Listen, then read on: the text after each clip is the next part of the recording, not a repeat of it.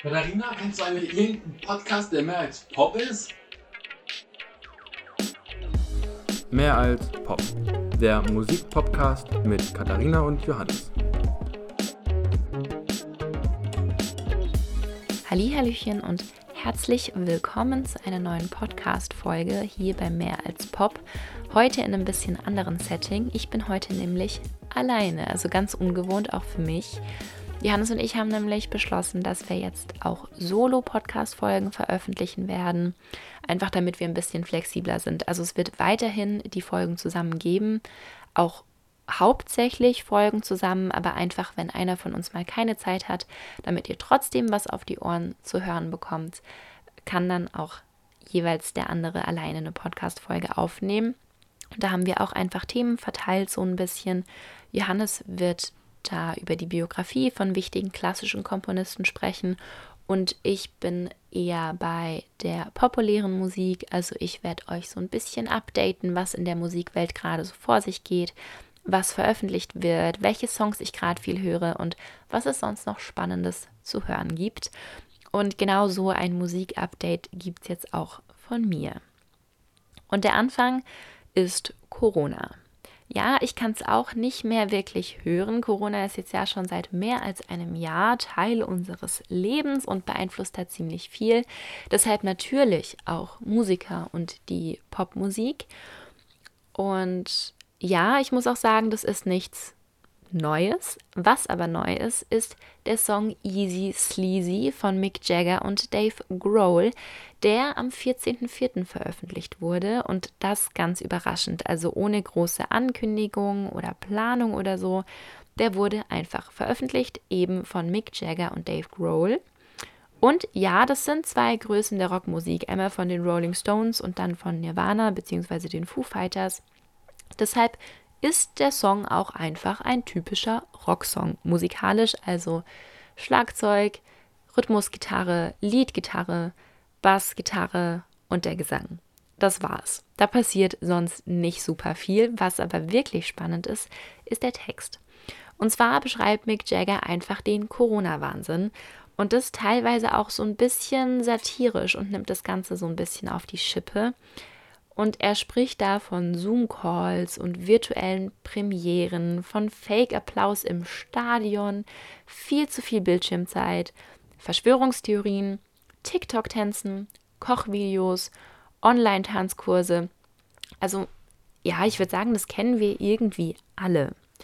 Aber der Song hat auch so ein bisschen einen zuversichtlichen Blick auf das Ende vom Lockdown, auf ein Ende von Corona und was dann danach sein wird. Und deshalb wird mit dem Song auch die Eventbranche unterstützt, was ich total cool finde.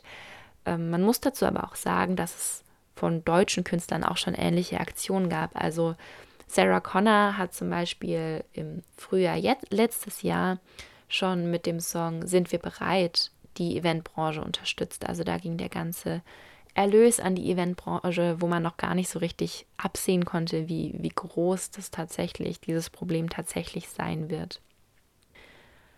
Als zweites Update habe ich nochmal was von Dave Grohl. Ähm, der arbeitet nämlich gerade an einer neuen Musikdoku, die heißt What Drives Us, ist die zweite musikalische Dokumentation von Grohl und beschreibt die Anfänge der großen Rockbands. Also Dave Grohl zeigt da eigentlich, dass jeder Rockstar, jede Rockband am Anfang einfach nur ein Van hatte und so dann auf Tour gegangen ist und langsam quasi erst zu diesem Star wurde. Und klar, in der Doku erzählen natürlich die Foo Fighters, also die Band von Dave Grohl, vor allem von ihren Anfängen. Aber es sind auch Leute dabei, wie zum Beispiel Ringo Starr oder auch Ian McKay, der selbst in sieben Bands war und jetzt Eigentümer von einem Plattenlabel ist. Der Trailer, den gibt es schon auf YouTube zu sehen und die Doku läuft dann ab Ende April auf Amazon Prime. Also ich bin da sehr, sehr gespannt drauf, weil ich finde das Thema einfach super interessant, wenn man so von Anfang an die Story so ein bisschen sieht und mitbekommt, wie so eine Rockband wie jetzt die Foo Fighters eigentlich so bekannt wurden und wie das alles angefangen hat. damit ihr auch musikalisch ein bisschen versorgt werdet, gibt es natürlich auch zu dieser Folge wieder eine Playlist auf Spotify. Die nennt sich Mein Musik-Update. Und da packe ich euch die ganzen Songs, die ich jetzt irgendwie anspreche, auf jeden Fall rein. Easy Sleazy gibt es leider nicht. Deshalb einfach der Song Everlong von den Foo Fighters. Ähm, der bekannteste Song von denen, der erfolgreichste Song, Song von denen. Also ich glaube, das ist irgendwie auch ganz passend. Dann feiern wir diesen Monat ein Jubiläum. Und zwar 40 Jahre CD. Ja, richtig gehört. Es gibt CD tatsächlich seit 40 Jahren. Und bei Einführung hat diese Compact Disc einen richtigen Verkaufsboom ausgelöst. Also es gab teilweise Plattensammler, die ihre kompletten Sammlungen dann auf CD haben wollten und alles umgestellt haben. Also da wurde richtig, richtig viel Umsatz gemacht. Und jetzt wird die CD aber zwischen Streaming und Vinyl irgendwie so ein bisschen vergessen. Und ich kann mich nicht so ganz entscheiden, ob ich das super schade finde oder ob ich es ein bisschen verständlich finde, weil ich muss auch sagen, ich nutze hauptsächlich Musikstreaming und ansonsten, wenn ich wirklich mal wieder was in der Hand haben möchte, dann höre ich Schallplatten. Also für mich ist die CD an sich auch nicht so super wichtig. Aber ich habe euch trotzdem mal drei kurze Fakten zur CD rausgesucht, die ich irgendwie ganz interessant fand. Und zwar wurde die erste CD am 15. April 1981 veröffentlicht und da war das eine Zusammenarbeit von Philips und Sony, was ich ganz spannend fand. Das erste Album, das dann aber tatsächlich nur für CD produziert wurde, ist von ABBA und zwar The Visitors. Das wurde im November 1982 veröffentlicht, also knapp anderthalb Jahre später erst. Und der Höhepunkt der Verkaufszahlen in Deutschland an CDs wurde erst 2001 erreicht, also 20 Jahre nach Veröffentlichung der ersten CD. So lange hat es gebraucht, bis der Höhepunkt der Verkaufszahlen in Deutschland erreicht wurde und da wurden dann 133 Millionen CDs verkauft. Also das finde ich auch sehr spannend. Ähm, ich muss sagen, ich kaufe leider gar keine CDs mehr.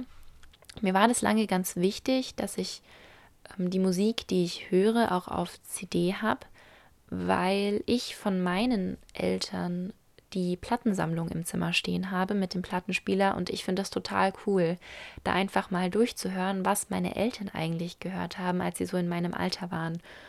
Und das wollte ich eigentlich auch immer machen, dass quasi meine Kinder mal meine CDs bekommen. Nur hat sich das jetzt alles ähm, so gewandelt, dass ich aufgehört habe, CDs zu kaufen. Weiter geht es aber mit dem Musikupdate und zwar mit Biopics. Biopics sind ja gerade eine ziemlich große Sache, würde ich sagen. Also gerade nach Bohemian Rhapsody und The Rocket Man, das sind ja beides Biopics und beides Filme, die super, super gut gelaufen sind. Und klar, dann wird da Nachschub produziert. Ich meine, es gibt ja genügend Künstler, über die man irgendeinen biografischen Kinofilm drehen kann. Und ganz aktuell jetzt der Film zur Punkband Ramones. Die Ramones waren die wichtigste amerikanische Band in der Geschichte des Punkrocks, vor allem so in den 70ern und 80ern ziemlich erfolgreich. Und ähm, der Film zeigt quasi die Geschichte, die Biografie von Joey Ramone, der Teil der Band war. Und diese Rolle ist jetzt auch besetzt, und zwar mit dem amerikanischen Comedian und Schauspieler Pete Davidson.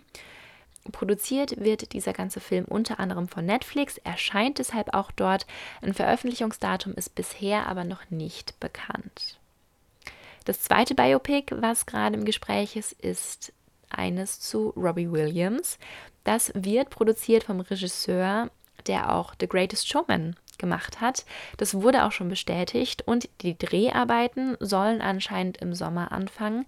Bisher ist aber noch nicht geklärt, ob Robbie Williams zum Beispiel sich selbst spielt und im Film selbst auftritt oder ob er von einem Schauspieler gespielt wird oder wie das Ganze gelöst wird. Also da kann man richtig gespannt sein, was da rauskommt. Ich glaube, das wird ziemlich spannend. Und das dritte Biopic, was gerade so immer mal wieder rumkursiert, ist eines zu Oasis, was mich auch total freuen würde. Ich mag Oasis sehr, sehr gerne. Leider ist es bisher nicht bestätigt. Also es ist tatsächlich nur ein Gerücht und man weiß nicht so ganz, was da dran ist. Dieses Gerücht kommt daher, dass die Gallagher-Geschwister eine Produktionsfirma, eine Filmproduktionsfirma gegründet haben und Liam Gallagher dann dazu geschrieben hat, sie werden mich ins Kino bringen, sie werden einen großen Star aus mir machen. Also ich finde, das klingt ja schon irgendwie nach einem Kinofilm, Mal schauen, ob nur als Produzent oder vielleicht sogar in der Hauptrolle. Wer weiß, wer weiß. Jetzt als Abschluss noch meine drei Song-Empfehlungen, also drei Songs, die mir jetzt diese Woche so ein bisschen über den Weg gelaufen sind, die ich vielleicht auch schon seit Wochen höre und die gerade einfach zu meiner Stimmung passen. Und da als erstes Leave the Door Open von Silk Sonic. Silk Sonic, das ist ein Duo quasi aus Bruno Mars und Anderson Park. Und die gibt es schon seit Ende Februar. Und auch der Song Leave the Door Open ist nicht wirklich neu. Also der wurde Anfang März schon veröffentlicht. Ähm, wieso der aber auf meiner Liste ist, ist zum einen, weil ich den momentan rauf und runter höre. Und das ist ja in den Radios genauso. Also der wird ja im Moment auch wirklich rauf und runter gespielt. Deshalb ist dieser Song auch auf Platz 1 der Billboard Charts Hot 100. Und für Bruno Mars ist das, ich sage jetzt mal, nicht mehr so ein großes Ding. Das ist nämlich seine achte Nummer 1 Single. Für Anderson Park aber schon. Das ist nämlich seine erste Nummer 1 Single auf eben dieser Billboard Charts Hot 100 Liste. Und das ist schon ziemlich cool, würde ich sagen. Der zweite Song ist 3 Uhr nachts von Mark Forster und Lea, also der neue Song von Mark Forster. Und ich würde sagen, im Moment ist Mark Forster so ein bisschen das Paradebeispiel für deutschen Pop und wie deutscher Pop funktioniert und auch in welche Richtung er sich entwickelt. Also das merkt man an so Songs wie Übermorgen oder eben auch jetzt bei 3 Uhr nachts, dass der Einfluss von Elektro viel, viel, viel größer geworden ist. Der Song ist deshalb nicht mehr so richtig mein Geschmack, muss ich ehrlich gestehen. Ich finde so, die einzelnen Teile sind okay. Also die Strophe ist ganz cool und der Refrain und auch das Zwischenspiel. Aber mir fehlt so ein bisschen der Fluss. Also ich finde, die Teile sind nicht so richtig gut verbunden. Das stoppt da immer so ein bisschen, bevor es dann weitergeht. Ähm, ja, ich würde sagen, es ist ja so eine Geschmackssache. Also hör am besten selbst einfach mal rein und bilde dir deine eigene Meinung, was du zum Song denkst, ob top oder eher flop. Und ich habe zu dem Song auch noch einen kleinen Fun Fact. Und zwar ist es das erste Duo von Mark Forster mit einer Frau, bei dem er als Künstler tatsächlich zuerst genannt wird. Ähm, das liegt da nicht irgendwie daran, dass er normalerweise der Gentleman ist und deshalb die Frau als erstes genannt wird, sondern es liegt einfach daran, dass dieser Song auf seinem Album veröffentlicht wird und er deshalb als erstes genannt wird und erst danach Lea. Und der dritte Song passt für mich so richtig in die Jahreszeit jetzt, also in den Frühling. Und zwar der Song Solange mein Herz schlägt in der Live-Version von der deutschen RB-Künstlerin Luna Simao. Und die habe ich vor ein paar Monaten schon entdeckt, habe mich jetzt in ihre Musik so ein bisschen reingehört und also diese Live-Version, muss ich sagen, liebe ich total. Also für mich ist das einfach wirklich pure Lust auf Sommer und lange Abende draußen sitzen, auf einer Picknickdecke mit ein paar Freunden oder so. Und da freue ich mich einfach wieder richtig drauf. Und diese Vorfreude spüre ich einfach, wenn ich diesen Song höre. Und deshalb wollte ich den euch ein bisschen ans Herz legen. Also hört da mal rein. Und ich möchte jetzt einfach so als Schlusssatz quasi von diesem Podcast eine Textzeile aus dem Refrain aufgreifen. Und zwar singt Luna Simao da, lasst uns einfach leben, solange wir können. Und damit nochmal der Verweis auf die Playlist, mein Musikupdate auf Spotify. Ähm, hört einfach in die Songs mal rein, die ich euch da reingepackt habe. Und ich freue mich, wenn ihr dann das nächste Mal wieder dabei seid. Das war mehr als Pop mit Katharina und Johannes. Bis nächstes Mal.